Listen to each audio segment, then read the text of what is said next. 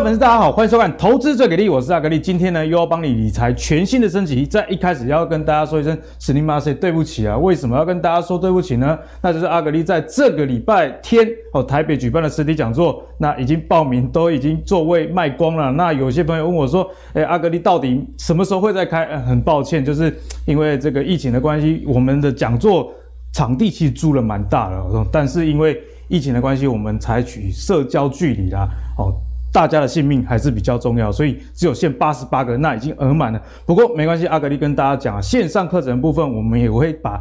当天实体讲座的内容呢，全部都转移到线上课程的部分。除此之外，还会上字幕哦。所以我觉得这样的一个方式，大家也可以啊、利用呃在家的时间，或者是你不便到台北的朋友，都可以报名线上课程。那报名的链接呢，就放在这影片说明栏的下方哦。那请有兴趣的朋友不要错过喽。哦，那阿格力在这堂讲座会带你掌握二零二二我们的投资节奏以及产业该往哪边去看。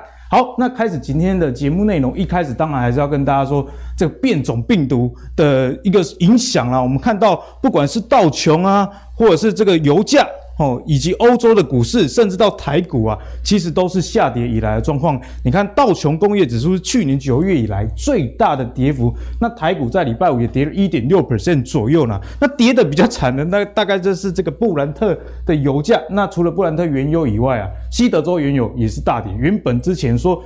每桶要供一百美元，结果现在跌到只剩七十不到了哈。我们的这个西德州原油，那可以看到，其实，在礼拜五啊大跌之前，就是盘中之前，我就看到，哎，日元怎么这么强？那大家知道，日元其实是一个比较避险的货币哦，所以就代表有事情要发生。那果不其然，是因为这个变种病毒的影响。那因为这个变种病毒呢，我们看到这个大家熟知的 VIX 哦，恐慌指数。在十一月二十六号当天呢，哎，跳空大涨，哎，涨了五十四 percent 呢，非常非常的夸张。那大家知道，第四季是我们传统说的做梦行情，财报空窗期。不过，这个病毒影响会不会让它大梦初醒呢？所以呢，今天病毒到底对我们的后市该怎么去看？影响到底真的有那么大吗？就是今天跟大家讨论的重点。那今天的两位来宾，第一位是我们资深财经专家阮慕华，慕华哥。那第二位是我们的产业教练白义鸿白老师，两位呢会来帮大家解析一下这个新的疫情的来临之下，我们投资该怎么去看。好，一开始呢，先跟大家来讲这美国初领失业救济金的一个人数的状况啊，目前是十九点九万人，诶，这个数字其实非常漂亮哦，你从这个线来看就可以知道，而且这是五十二年以来的新低。那这个跟我们投资有什么关系呢？大家知道，明年大家诶有一点恐慌的就是你。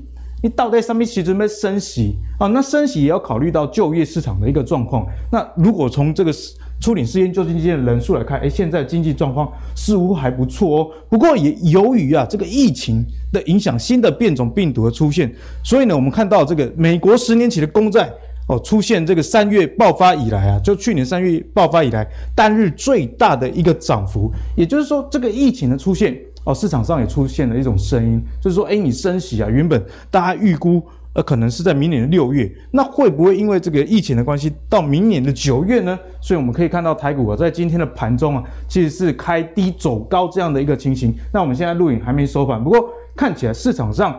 似乎对这个疫情的影响是比较偏正向来看，那真的是这样吗？我们来请教木华哥。好，讲这个疫情来的突然哦，其实其实是这也也没那么突然。对。哦，但是呢，这个股市跌的是突然。听说从十一月初大概就有这个病毒了。其实南非在十一月九号就已经 report 第一起这个呃所谓呃 Omicron 这个病例了哈，嗯、但当时还没有定名叫 Omicron，那时候这个基因定序啊，它是 B 一一一五二九的一个代序嘛哈。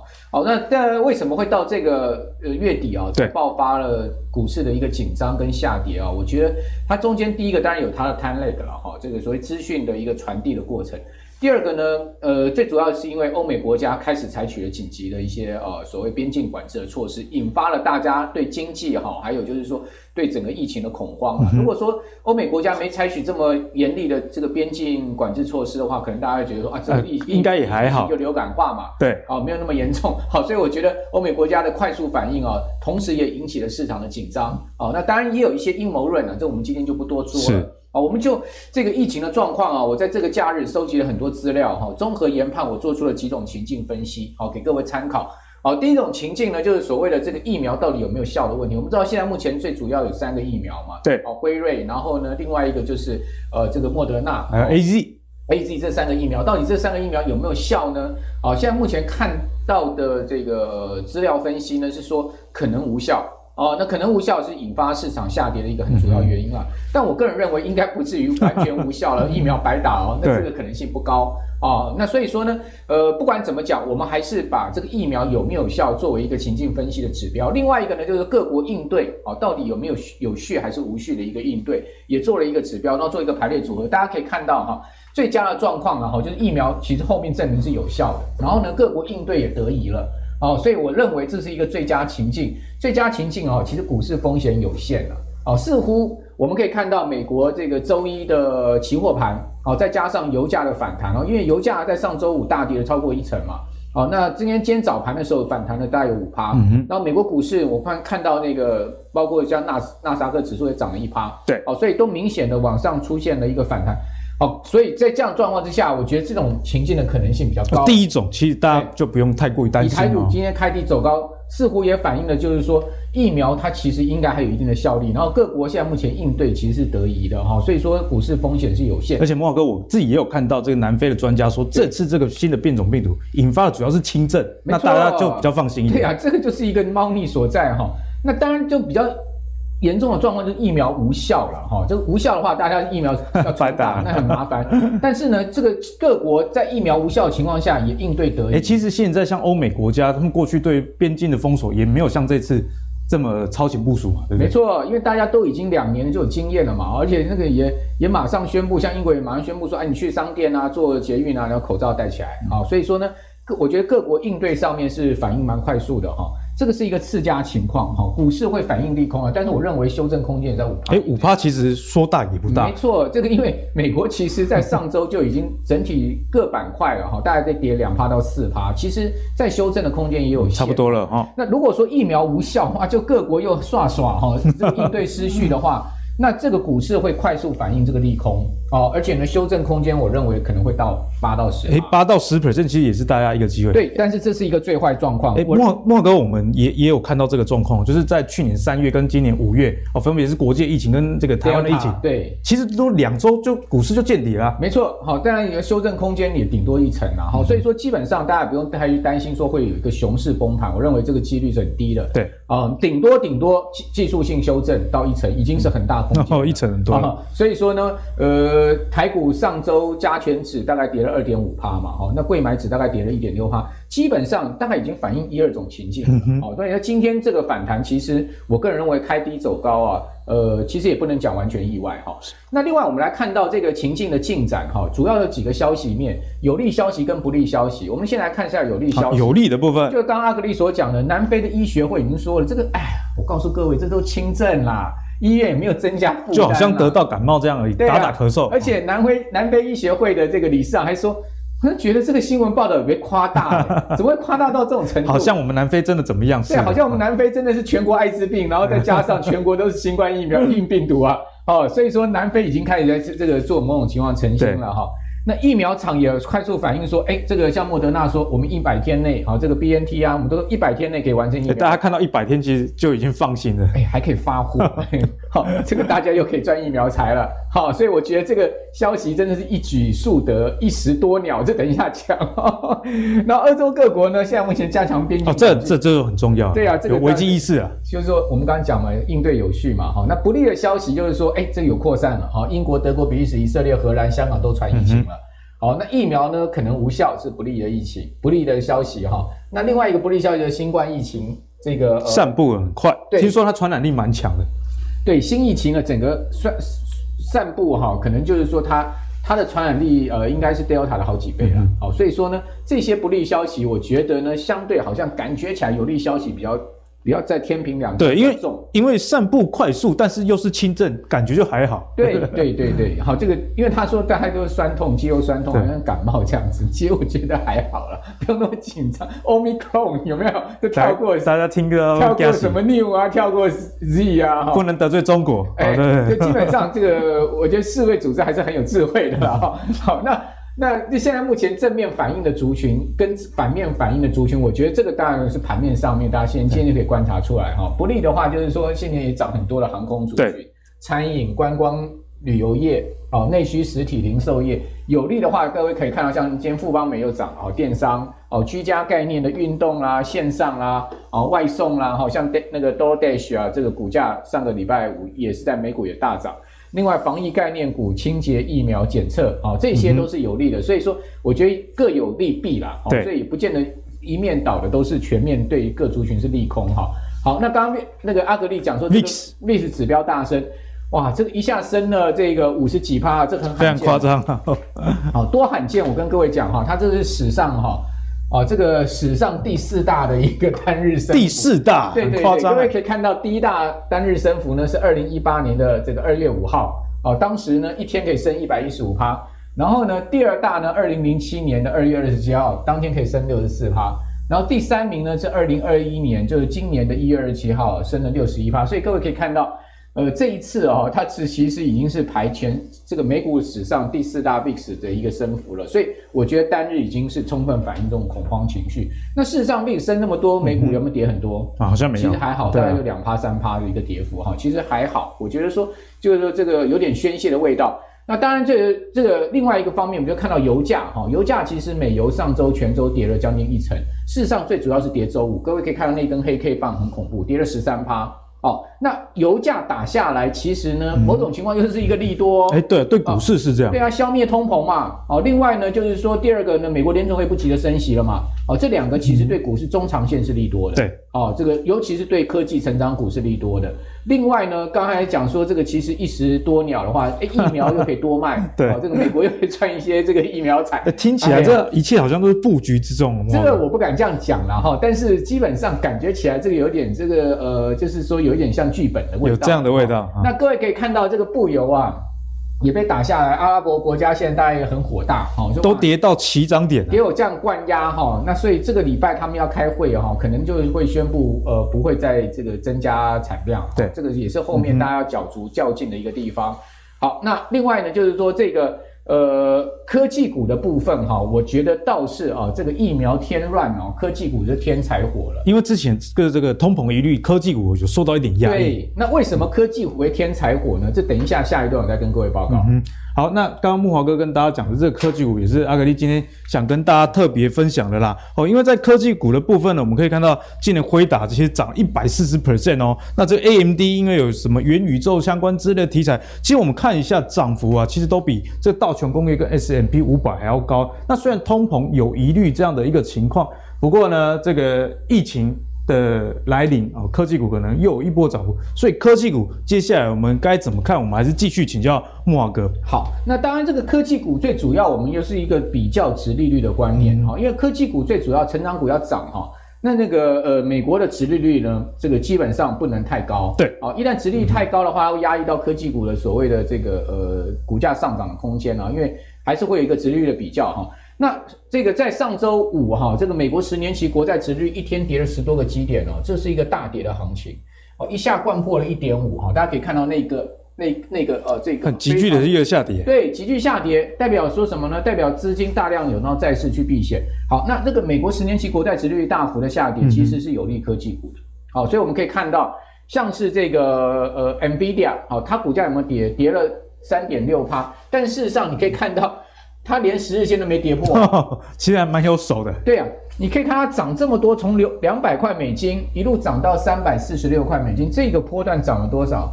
这个波段从两百涨到三百，它涨了一百呃一百五十块美金，涨幅这个呃几乎差不多是呃差不多已经来到了差不多差不多有这个六呃七十几 percent，七十七成多七成五了，七成五跌个四趴，你觉得很多吗？而且十日线都没有跌掉。好，所以说呢，基本上我认为它还是一个强势的指标哈。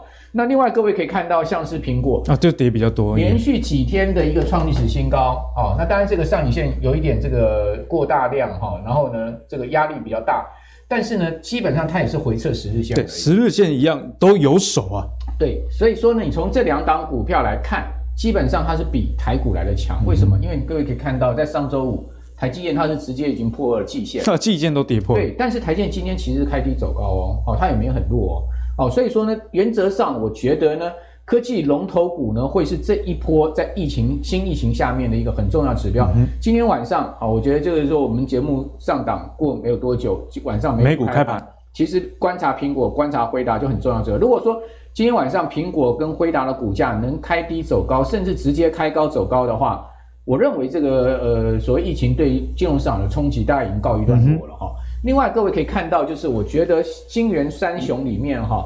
呃，台积电、联电跟世界，今天最强是世界，嗯、那次之呢是是台积，然后再来就是联电稍微弱一点，但是因为联电上周五它其实没什么跌，啊，它只有跌了五毛钱，对，还站在这个它站在季线。跟月线之上哈，所以说我觉得联电的后市的空间也很值得关注哈，因为毕竟其实它今天呃稍微再回测一下这个月季线哈，我觉得在这个地方获得支撑，其实我并不看淡联电的哈，所以也就是说联电世界如果能先表态的话。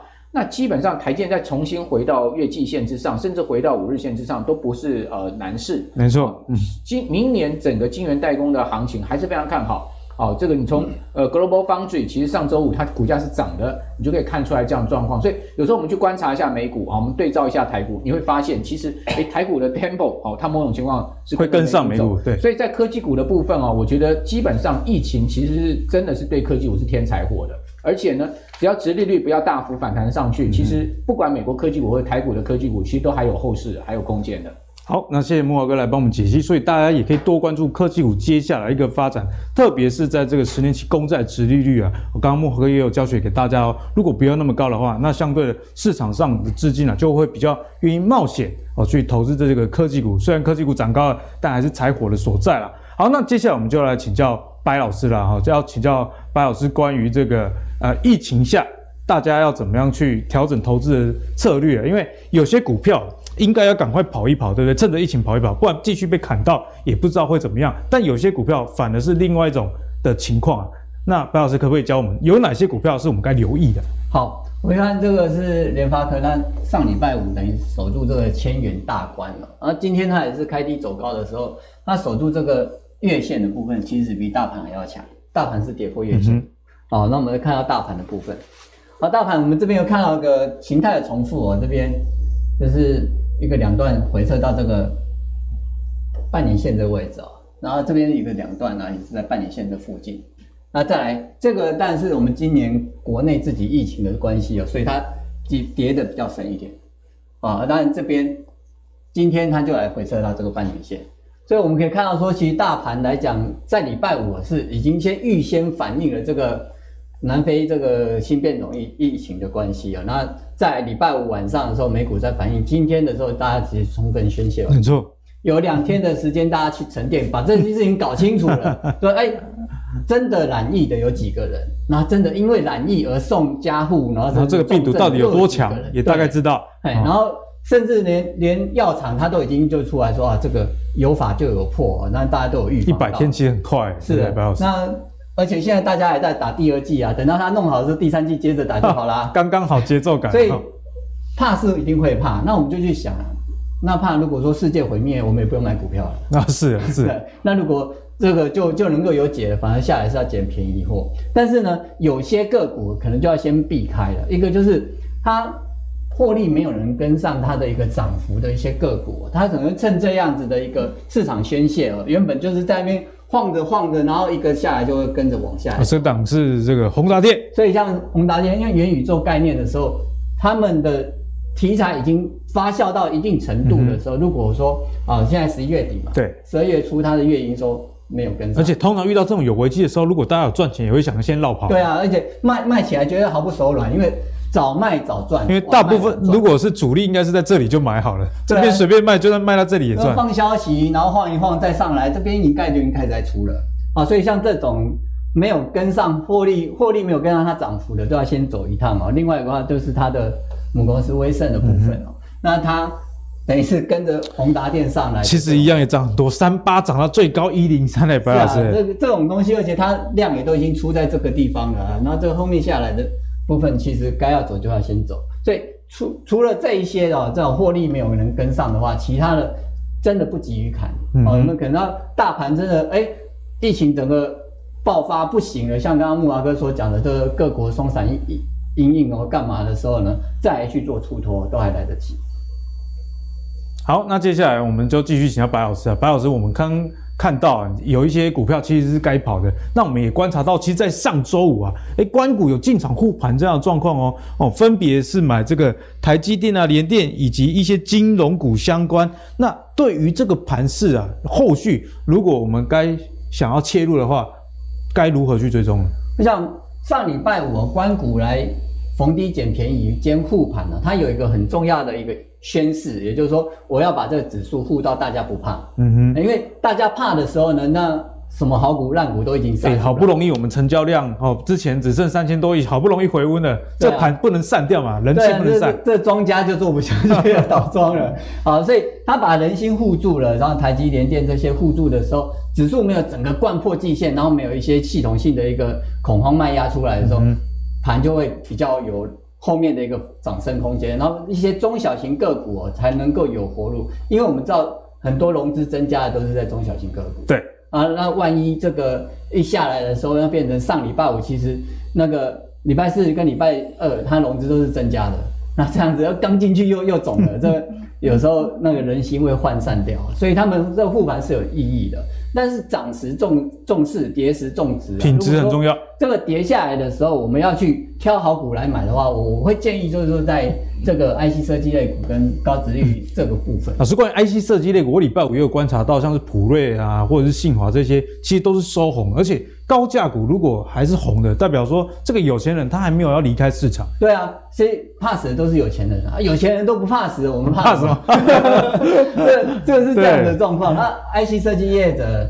今年哈、哦，跟明年啊，这这两年之间，它的一个优先的布局都是在什么四 G 网络，或者说是在电动车这些物联网的部分。没错啊，那这些高价的哈，我们是等于是我们是看高价做低价了。这些那他们的营收也都有在成长啊，明年的殖利率也都有保障。嗯、那这样的时候，我们挑一下。啊，今年的业绩有成长啊，Q 三都已经赚赢前一年，就是去年的。今年业绩很好的。那今年业绩好，明年就会有配息啊。那过去三年它的平均配息率都有六成以上。哎，六成现在还蛮高的，老师。赚到的会配给股东，那才是真正的是赚到嘛。好，那再就是殖利率能够高于七 percent。哦，七 percent 你好严格哦，大部分人四五 percent 就 OK 了。因为今年七 percent，因为今年四五六 percent 太多了，所以要把这个。标准拉高一点，对，好，那明年业绩呢？预期是稳定增长。哦，老师啊，那都好你送的啊，财报喝啊够鼓励吗？你个成长，那这些其实就叫成长股，还真的有吗？真的有啊，就啊，当然义隆电的部分哦，它今今年跟明年大概是持平的一个部分。好，那它的股价可能回落下来，回得蛮低，因为它那个控 book 部分，它的成长是会被 question，但是呢，他法说他有说一个，他说他说怎么样？宏达电的那个 AR 头盔里面的四个元件，他出的。他说元宇宙，元宇宙我把无安内的对吧？对，好，但是呢，它的我们看这二零一三年它的一个殖利率是七点三三三 percent。对，好，那今年它的获利是这样，这现金股利配这样，好，那今年它的获利也在是这根柱子。对，那明年它全部都配出来九块钱。九块，哎，那它现在股价在一百六十五。所以它的殖利率是够的，嗯，大家都可以根据这个原则，如果跌更多，那殖利率就更棒了。对啊，那在逢低捡便宜，所以它的股价会相对是比较有支撑的。然后如果在诶、欸、发布它的一个殖利率的状况，它就就过就就上了。嗯嗯。好，那在要关注的就是它的一月、二月、三月，就是 Q one 的营收有没有真的那四个元件有没有出掉？有时候只是题题材而已，大家要留意。不过不管有没有出，它基本面就已经很好了。对啊，就是它的基本盘就在这里。对，没错。而且过去它除息都有填息啊，所以这个是可以去留意。那再来就是松汉啊，松汉在二零一三年的时候六点九 percent 啊，啊，那今年它配这样啊，那今年它的获利呢，跟这根柱子是一样的啊，预计它大概是八成都配出来。对。啊，它的股价现在是九十块啊，今天下今天又回下来一点点。啊，这样殖利率有七八 percent 哎，老师。哎，对，超过，嗯，所以就这样子的角度来去切入的时候，它每年都稳定配息跟填息，这不是过去三年，是过去五年都这样。啊，过去五年年年都填息啊，哎，所以这个填息行情也是大家可以把握的一个策略。因为现在我们是十一月底嘛，做梦归要做梦，然后如果要安心的，那就是买这种，哎，它又符合成长，又能够配息，赚到能够回到自己口袋。这是我们可以去做留意。好，那白老师呢也提供了他给大家一个观点啊，如果你真的很怕，又怕是什么疫情的什么干扰，至少殖利率啊就是一个很好的一个防御性啊，留给大家去参考。不管是翼龙还是松汉啊，大家都可以持续的追踪。好，接下来呢要跟木华哥来聊一个有趣的议题，就是元宇宙。最近真的是没有极限。哎、阿格丽看到这个新闻觉得很好玩，所以特地跟大家分享。现在啊不是这个草地皮在我们台湾而已，现在美国啊虚拟土地也要。六千八百万呢，比这个曼哈顿这次算很高级的一个区域，房价还要高啊！莫哥，我们看到在这个虚拟的房地产 Decentral Land 里面有一块土地哦，两百四十三万美元卖掉，透过加密货币卖出了。其实我看到这消息，我还是蛮开心的。就以后如果这个投资客不要再炒房了，去炒虚拟的哦，那你可以赚到钱哦。那可能有些人是 为了洗钱呐、啊，那人民的这个居住正义又不会被影响到，所以。透过这个消息，想要请木华哥来跟我们分享啊。那接下来相关的题材，我们该怎么留意？好，那最近这个元宇宙概念呢，这个连接到虚拟货币啊，除了这个刚刚讲到最新的这个虚拟土地以外啊，就是先前大家都知道所谓的数位艺术品，哈，这个 NFT 啊，对 NFT 哦，好红哦，非常的红哈，这个搞到大家都觉得莫名其妙。那个数位艺术品，一颗石头可以卖这么贵 啊？就是上面就是随便画一画一颗石头。马来西亚那歌手黄明志他也说，哎、欸，我我都不知道我这个东西一一一觉醒来居然多那么多钱啊！对啊，卖 NFT，就这个 NFT 啊也好，这种所谓的虚拟土地也好，它最主要交易工具就是所谓的这个呃这个虚拟货币，没错，就是数位货币。但是要注意哦，上周五其实比特币已经跌入熊市了，哦、跌入熊市了。对，就是它从高点，就是今年的将近将近七万美金跌下来，它已经已经跌掉二十趴了。好，就到上周五一个这个暴跌的情况下，它已经跌入熊市。所以我觉得呢，呃，再加上中国大陆现在目前正在全力的这个呃这个消毒元宇宙概念跟 NFT 的概念哈，我觉得稍微应该会降温了哈、嗯。所以我觉得相关的类股哈。可能有从这个虚拟要回到现实的一个这个 回到现实啊，因为毕竟这些 呃股票都涨很多了嘛，哈，所以说我们也稍微注意一下他们一个居高的风险哈。比如说我们来看到这档这个元宇宙的 ETF 哈，好，这个呃 Roundtable 啊，这个 Metaverse 这档 ETF，它其实呃全周回档也有五趴哦，它回档幅度也不小了哦。各位可以看到它其实是有跌破这个月线的情况，月线已经被跌破了，对，因为。基本上我们刚刚有讲说，哎，你看看到这个美国强势股票，像是苹果啦，像是 NVIDIA 哈、嗯，他们都已经守住这个十日线。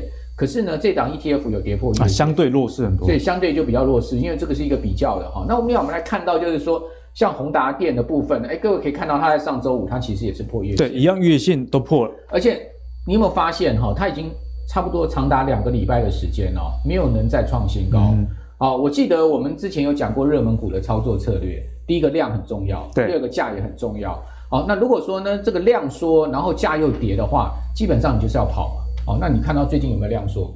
很明显量缩，对不对？然后价又跌，而且也没创新高，而且黑 K 棒比红 K 多，所以基本上我个人是觉得是要跑了。嗯嗯。哦，那当然很多人可能就是对未来有梦，那你说，哎，我这个期待明年，我觉得也 OK。哦，你抱一抱也 OK。但是基本上如果说你是一个就呃比较中短线操作的人来看的话，其实一些呃投资的这个原则还是重要，因为你毕竟九十七块三跌到上周五，我们不要不要讲今天收盘多少啊，在上周五它收在七十七块八。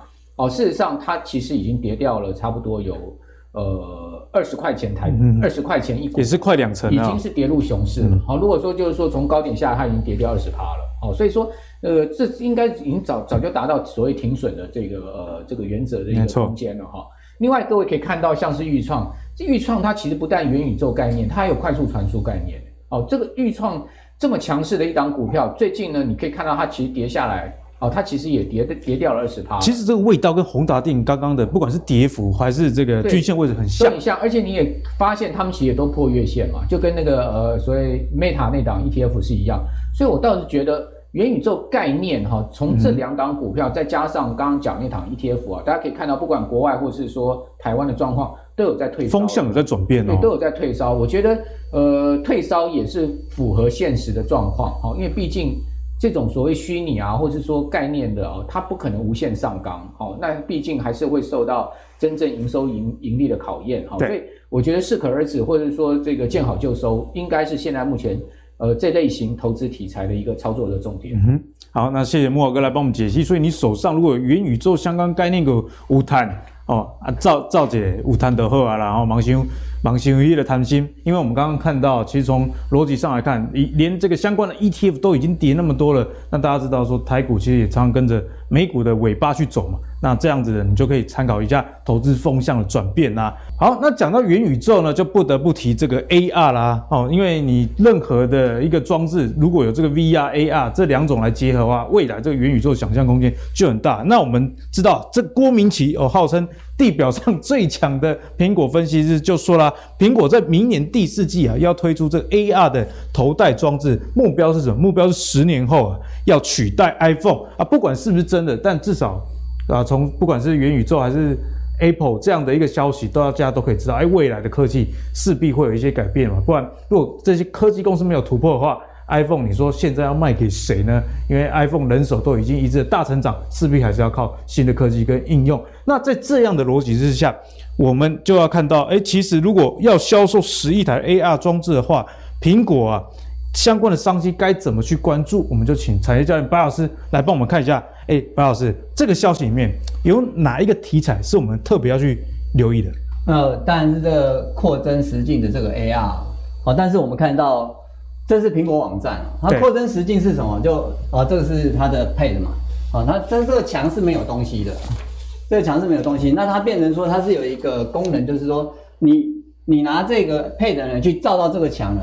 啊，然后你要增加什么元素呢？啊，就是室内装潢的概念的。那这样它就能够让你体现说，原本空空的，那你现在弄的什么东西啊，会是长什么样？然后这个都可以播播播播，然后换哦。换什么什么其他的一些，哎，其实很方便。以后如果跟设计师讨论，就不会啊，你做好，我才发现根本就不是我要的。但两个在那边空想的一个东西这样子，那所以这个对于未来的商业的一个应用上面是比较有。哎，白老师，你这样讲，我就觉得说，哎，确实有实用性哦。因为不一定每个人都会打电动嘛，对不对？对啊。但是如果是这个装潢哦，大部分人都会遇到几次。没错，而且还有一个就是。那个检察官犯案现场有没有？犯案现场直接这也可以直接重新回回放，是从这里导的还是这里导的？对对对，那说哎，那时候会怎么样的运作？这这个运用上面是蛮广的。可是我们看到它的一个，这是网站上面哈，苹果网站上面它的一个商品的部分，都都还是没有元宇宙的一个元素啊，因为它是说明年第四季，那今年今年第四季还在中月中而已哦，所以这个这个东西是未来的一个商机。嗯、好，那。这个 iPad 里面呢，要有这样子的功能呢，它大概就需要 ABF 的一个载板啊，所以 ABF 就是这个题材主要受惠族群。对，那它叫 IC 载板呢，其实我们就把它一个简而化之，就是说它就是板中之板，就 IC 晶片的家，IC 晶片的家，这样好温馨哦，听起来就了解了。对啊，很重要。这个这个是载板哦，这个是载板。那这个载板呢，上面是放了 IC 晶片，好多个都放在一起，因为现在。芯片要越做越小，但功能要越做越好，嗯、还要有散热啊，什么都要把它加进去。好，然后体积小的时候呢，它传输的速率还不能降。好，那以前我们的窄板呢，啊，它就只有这样子一块在这里。好，啊，这个是 PCB，就是那个印刷电路板，然后放上去，然后还有一些就什么 CPU 啊、RAM 啊这些放着啊。好，那这样的话呢，就放一个大大的在这边。那现在要把它全部都缩小。所以 PCB 的板呢要小的同时呢，IC 载板的功能还不能降啊。那全球呢前两大的一个 ABF 供应呢，台湾第一啊，然后呢日本第二。第一是这个星星啊，然后里面呢星星的九成的营收来自在台湾的厂，就在三莺。蛮在地的哎哈。哎，所以它就没有限电的问题。啊，那其他的像南电或者是景硕呢，它有些厂它是属于在苏州，在就是在、哦，大家就会有一点担心啊。对，好、哦，可是三三档的股价来讲，星星最低，啊，是最低的，因为它之前呢，在两年前它大力的扩厂，它就是扩这 ABF 的载板的厂啊，在三莺厂那边啊，比较多的资本支出，而且呢，窄板它的一个良率是比较难提升的，嗯、但初期的资本支出比较高。所以它的获利看啊，原来是这样被影响到。但是呢，今年开始它陆续的量产出来，然后呢都供不应求，所以它是有它的优势。好，这里面这个是它的一个网站上面官网上面哦，它的一个功能需求、产品应用上面，我们会发现一件事情，就是当红的它都有啊，对啊，不管是伺服器、五 G、ASIC，对啊，它都有哎，它都有哈。然后所以呢，大家是排队跟他拿货，抢着要这个 ABF 窄板。所以 ABF 的部分呢，南电也创新高了，景景硕也跟上去了。它在新兴在两百块这边附近摸摸修啊，待会可能它就有机会再往上走。好，那这这些呢，其实。我去查了一下啊，这个多功能板以及小板的部分哦，它的良率呢，其实算是比南电跟景硕好。那南电为什么股价最高？因为它的营收最大。对，那它的营收里面呢，除了 ABF 之外，还有蛮大比例是在就传统的 PCB 板的部分。嗯，PCB 板大家比较知道的。对啊，所以这这个部分说它获利相对比较好。可是如果说我们以未来性的话啊，哎，还有就是 AMD 的一个。配合的部分哦，其实欣欣兴来讲，它的配合是。之前我们节目有跟大家分享过，这个 AMD 把欣兴都给包养了。对啊，哎，那苹果这十亿片要找谁要？还是排队给他啊？对，所以呢，后面的部分哦，我可以再再做留意观察。好，这星星就蛮值得大家持续的去留意啦。哎，那再来，我们就看到星星的这个营收，这营收是都在往上走啊，这个是一个示意图啦，就。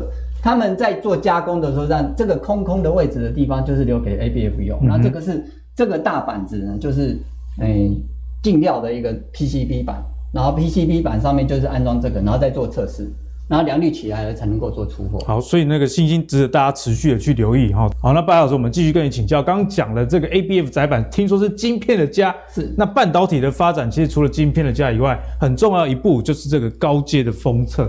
哦，因为这个人家说，不管是先进的封装也好，其实这半导体晶片都有一个极限在，所以高阶封测是势在必行哦。那最近阿格力留意到一个消息，红海啊要盖一个首座的晶圆级的封测厂，而且是无人化的哦。那预计投入四十五亿台币的资金，要锁定做什么事情啊？一来就是五 G，还有这个 AI 啊，也是未来这两块都非常重要。所以从这样的消息来看，产业面我们该怎么样去思维？好。那鸿海要做这个东西，我们要从它的 MIH 平台哦来去做一个切入哦。他在做这个平台的时候呢，他是纠集了呃所有上下游所做车子啊的一些厂商来做。可是呢，在封测厂就是晶圆厂的部分，他其实找不到想要配合的人。为什么呢？哎，封测厂不要跟他搞这个 MIH 啊？为什么你知道吗？因为他们的产能都。啊，晶片都包了，那些高高阶的都包了。没看的对，没看 这，因为全球的车厂都在搞电动车，那他们并不会养自己的晶圆厂跟自己的封测厂。对，那一定都是发单给什么台积电、联电或者是日月光、矽品这些公司来做。是啊，那他们没有欠这个单子，所以他们得要自己做。啊，那自己做的时候，他主要还是在降低成本啊，因为这些东西，如果说你今天。阿格力，你要做一台电动车，那你就找红海来做代工的话，啊，那你自己做不了，因为你成本高嘛，开发时间长嘛，不充足的资源嘛，嗯、那你就交给他来代工。可是红海说啊，可是我封测这个东西，我还是找不到产能的。而且说真的，我自己在想，这个车子卖再多台也没有手机多，所以封测厂这个生意应该也拍台，他自己跳下来做可能比较好。是啊，好，而且说为什么他要无人工厂？因为这样 人力成本省下来啊。好，一台车子哦，它。它这些东西哦，它都要具备。ADAS 这个还有五 G 这个，都是在车子里面。那未来这种辅助驾驶，对，就是辅助驾驶的运用的东西，所以它一定要去做一个哎封测厂。好，那它本来呢，本来这是它的一个供应链计划，它本来是在这里。啊，啊，它这是这六寸，那六寸其实都是属于在中低阶。嗯哼，所以我们看到它发发布的三款的这个电动车，其实说是大家都做得出来的。那他要走入高阶才会比较有一些利基可循，对啊，所以呢，他要去做这个投资啊。那因为他红海他的一个商业模式就就是叫做一条龙，哎，不管是帮苹果代工，或者在更之前是帮戴尔他们做 PC。鸿海奖项就是啊，你花者的看秀，对，拼几个贺，反正就做完之后挂你的牌子，你去做行销，哎，因为他自己的行销不行了，他自己有做手机，有做电。电视都卖过啊，他是帮帮别人卖都卖。专专心还是术业有专攻啊？对，好，那他要做车子这一块的时候呢，就变成说封测的这一块，因为你车子的灵魂还是在晶片啊。对对对。那晶片你总不要，我就在嗷嗷待哺等你台积电等你联电这些把晶片送来给我安装上去之后再交车啊，所以他必须要做这一块。那我们可以看到这个车用 IC 占全球 IC 的营收百百分之十四点六，这个还是今年预估的。然后到明年这个这个成长预估还会再翻倍上来。啊，因为现在不管是电动车还是传统的汽油车，其实用晶片的量都比过去多。对啊，因为一台车子原本燃油车的晶片跟现在电动车的晶片的使用量，电动车大于它四倍。四倍哇，很大量，所以等于现在卖一台电动车等于以前卖四台的油车。对啊，因为油车就只要管好油就好了，那电动车不一样，还有安全系数，那个刹车啊，还有它电控系统等等啊。所以刚刚的五 G 还有它的 ADAS 的这这个部分哦。它如果没有先去超前部署，不会有人找他代工。对，因为他只能做低阶的一个电动车的部分，嗯、所以这个是鸿海一定要大手笔做这件事情。那未来的绩效评估还是看他电动车卖的怎么样，还有 Apple Car 这个订单会不会再交给他来做。嗯好，那刚刚白老师也帮我们解析的非常清楚，为什么红海啊，他要做这个高阶的封测？那延续的这个议题呢，我们继续来请教慕驊哥。慕驊哥，从这个鸿海的动作，后续的投资，我们该怎么样去思考？好，因为未来这个晶片哦，越来越走向这个轻薄短小啊，而且越来越走向高速传输。对，所以说呢，在这方面呢，就需要这个高阶封测来搭配了哈。因为毕竟啊，这个摩尔定律走到两纳米，它的这个物理极限就没有办法再突破。那没有办法突破的话，有几个方式了，不是说完全没有办法突破哦，但突破的速度啊，这个会比以前慢，就是那个周期会慢很多。所以说现在目前呢，这个半导体业界在想几个方式来解决哈，其中一个方式呢，就是走所谓的高阶封装。那高阶封装呢，可以帮助这个呃所谓。突破摩尔定律的这样一个状况，没错。哦，那因为刚刚有谈到这个苹果眼镜嘛，阿哥，你想看，如果说你戴一个眼镜在脸上面，如果它又大又又重，完全不想戴，欸，你完全不可能戴出门嘛，对，对不对？你可能只能在室内坐在椅子上面，呃，这个戴着看东西。但是你如果说你今天要呃变成是 AR 啊，好，或者是说你今天要 MR MR 的话。你走要走出户外的话，其实呢，它必须要跟这个正常眼镜的 size，或者说我们刚刚讲的要取代 iPhone 的话，你一定要轻薄的短小。对，那它它里面这个眼镜又要有这么多功能啊，而且还要能这个长时间使用，不容易。你想看它那些晶片啊，要要多小啊？所以说呢，在这样状况之下，势必这个呃所谓未来的这个呃穿戴装置越做越精细啊，越做越小。嗯、那这个晶片呢，这个。也要越来越这个这个越来越小了哈，所以说在这样状况之下，高阶封装的商机势势必不会少。对，好，所以说刚刚又回到就是说，我们一般讲说台积电现在也在发发展高阶封装嘛，那相关的概念公司有哪一些呢？比如说像是创意就是一个呃概念股。好，另外呢，ABF 版的像星星、景硕啊、南电，哦，这些都是一个概念股。另外还有就是说，呃，像做一直整合的爱普，啊，这些都是概念股。但不是说这个概念股股价就一定会涨。对，现在在讲说 相关的发展，这些产业前景是看得到，哈，但是他们的营收盈余的搭配这是另外一回事。是，还有他们的股价位阶高低又是另外一回事。我们首先来看到这个星星了，哈，大家可以看到欣兴，刚刚这个白老师有讲到。欣兴股价其实非常强势哦，这一波大涨之后呢，它在高档啊做一个横盘，还在十日线之上。哎，然后你看就看到月线慢慢贴近之后，它就往上升哦。那最主要是法人的买盘哦，持续不断，尤其是这个投信外资不断的在加持它。这边是外资的这个买超，外，外资也把新兴的目标价不断的往上调高哦，甚至南电外资最高目标就是喊到八九百块，八九百。啊，对啊，喊得非常夸张哦，新兴太夸张了，三百块以上。所以说，在这些呃股价在法人加持下面，它其实能展现一个强势，是因为它有基本面。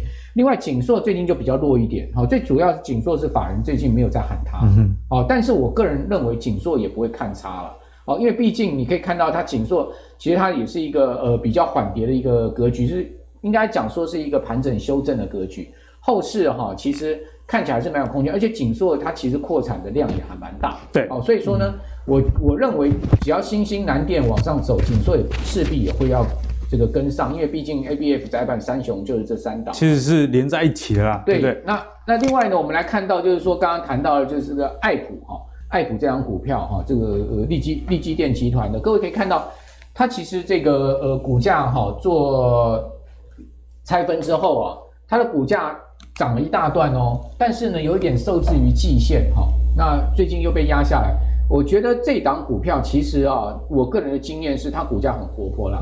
通常都是大跌的时候买进哦，其实你会相对比较有买绿不买红，不要追高。也就是说，如果它大涨的时候你去追高的时候，风险会比较高一点，危险。它它其实波动度蛮大，是一档非常活泼的股票。那呃，我们可以看到它的营收盈余增长也非常明显，那基本面看起来是有这个前景。好，所以说呢。我觉得爱普的操作策略，我个人会比较说关注它。其实，在它一个比较明显大跌回档的这个波段的时候，其实其实你在那个时候去介入它会比较好。但是，一般的投资人都比较不敢在那个时候，因为有点反人性。对，有点反人性的一个操作。这张股票，我觉得它是要一个比较反市场操作的一个策略，你才可以在这张股票上面啊，这个呃比较有机会获利。对，有比较有利可图的。哦，追高通常哈都 都会比较有大风险哦。哦，这个是倒要提醒大家注意的。好，那想谢谢慕驊哥来帮我们解析关于这个相关，不管是红海还是元宇宙，未来大家该怎么看呢、啊？看起来 A B A F 还是非常非常的一个重要。好，那接下来继续请教一下慕驊哥，因为我们节目的惯例还是要服务一下喜欢这个非电子股的朋友啊。那长隆行啊跟华航，其实之前大家哦非常热门去追逐的一个标的，毕竟大家想说啊解封之后。大概被处理剩啊，像我上个礼拜去花莲玩，现在国内旅游也都是爆满的、欸。一定的。那以后如果说这个开放之后，这两家公司，所以大家会有想象空间。不过我们看到这个疫情的影响之下，哦，就算是礼拜五之前的这个礼拜四，外资在这两档股票上都是卖超。我有算了一下哦，合计这两天这两家卖了二十一万张。那如果现在手上啊，他还有这航空股的朋友，在现在这个位阶，应该是还有赚钱。后续他该怎么做会比较好？好。这两档股票哈，其实基本面是有在转好啊，尤其是你看到华航，它其实啊，这个法人估啊，甚至有估到明年 EPS 可以到三块到四块，三块到四块。对，因为它现在一一季大概可以赚到一块，好，空运的部分确实相当赚钱。但是明年再加上如果是还有这个客运的这个复苏的预期的话，那当然这个股价就很有想象空间了哈。嗯、但问题就是说，我个人是觉得说，因为他们这波股价两两档股票都已经大幅涨升了，涨超凶的哦，比如呃涨最凶的是华航啊。长荣涨幅相对没华航这么大，没错哦，最主要是因为华航获利比较明显哦。大家可以看到华航啊，这个持续往上冲高之后呢，上周五长荣航跟华航都杀了跌停板，其实也不意外哦，因为上周五哈，这个美国的航空股 Delta 啦哈，包括美国的邮轮股嘉年华。哦，饭店股啊，全部重挫，而且跌幅也大概都是八趴、九趴、十趴这样的跌幅啊，所以我觉得在新的疫情啊，尤其是冬天啊，这个其实是比较容易啊，这个疫情爆发的时间点。没错，他们已经涨了这么大一波之后，哦，再去追高，其实呢，基本上是有一点冒险的。哦，那我倒是觉得压回到月线的时候呢，你可以注意一下他们能不能量缩止稳，尤其是法人的卖压能不能减轻，因为这一波他们跌下来最主要。是法人大卖，有点到货的感觉。先前法人大买之后呢，在这个地方有点到货的感觉，所以说呢，短线上面我觉得它要止稳的机会不大，好，应该还有再往下探的空间。但是呢，如果跌到月线这个地方哦，哎，法人的卖压减轻了，同时呢，呃，看起来又有这个止稳的机会的话，可能它在这个月线这边稍微盘一盘哦，那倒是后面还有空间，因为毕竟哈，讲实在，如果真的华航、长荣航明年可以赚到三块到四块的话。你放眼望去，这个本益比十倍，嗯、哦，它其实股价应该还有一些推升空间。不过来到三十块这个价位，我觉得我倒是觉得相对居高的风险就有一点反应了。因为如果三块的话，也有十倍。对，但是我倒是觉得他们在这两档股票在二十块钱附近的一个价位，确实是很有吸引力。好、哦，也就是说，如果是中长线的投资人，应该不急啦。嗯哼哦，我个人会觉得说，回到这个呃所谓的。二十块附近，哈，也就是说，如果以三块的 EPS 来算，哈，六倍到七倍本益比是合理的。航空股的本益比要超过十倍非常难，哦，所以说大家可以用这个六到七倍到这个十倍的本益比这个区间，哦，这个作为一个操作的策略，也倒是呃蛮符合基本面。好，那很谢谢莫哥来帮我们解析航空双雄啊，毕竟这个他们两家公司还是有一点景气循环成分。就陈鲁刚刚莫哥跟大家讲，明年如果赚三块四块，那你给他本一笔十倍，其实就已经很高了。举个例子啦。货柜航运其实也是类似这样的一个概念，好，所以如果你知道大概 EP 是多少，但是你还要加上这是哪一个类股，自然了，这个股价的安全边际你就能比较有所掌握哦。好，那今天的节目相信大家的收获都是满满啊，我们一路从这个电子股讲到这个航空，那这中间的过程中也做了非常多产业解析，那我觉得在这个股价。毕竟波动啊是你难以掌握，但如果你掌掌握产业面以及不同个股的估值该怎么样去思考，这样对大家的投资长期来说持盈保泰就非常的有机会啦。好，那如果你喜欢阿格力帮你准备的投资最给力，别忘了上 Facebook 跟 YouTube 订阅投资最给力。我们下一集再见喽，拜拜。